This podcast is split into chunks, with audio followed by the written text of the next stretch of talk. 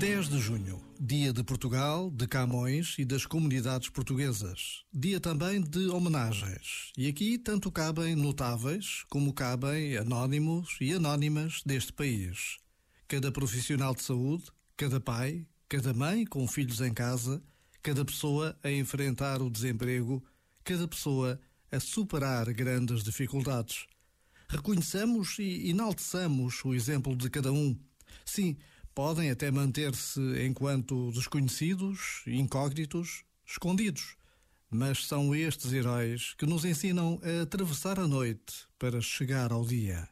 Já agora, vale a pena pensar nisto. Este momento está disponível em podcast no site e na app.